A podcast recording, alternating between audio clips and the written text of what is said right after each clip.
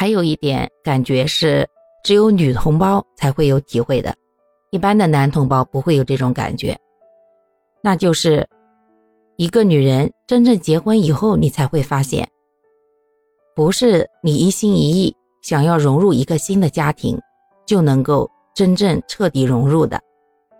现实的情况是，大部分女性同胞呢，都是怀揣着一颗热烈的心。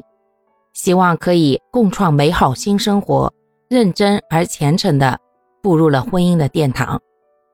可是真正结婚以后，才会发现，老公的家庭是老公的，他不是你的；公公婆婆就是公公婆婆，他变不成爸爸妈妈。不管喊得再亲热，有些事儿就是不一样。最简单的一个。你前天跟你妈吵得天翻地覆，发誓老死不相往来。可是今天你们俩依然可以勾肩搭背，笑得嘻嘻哈哈。但是你在婆婆跟前这样试试呢？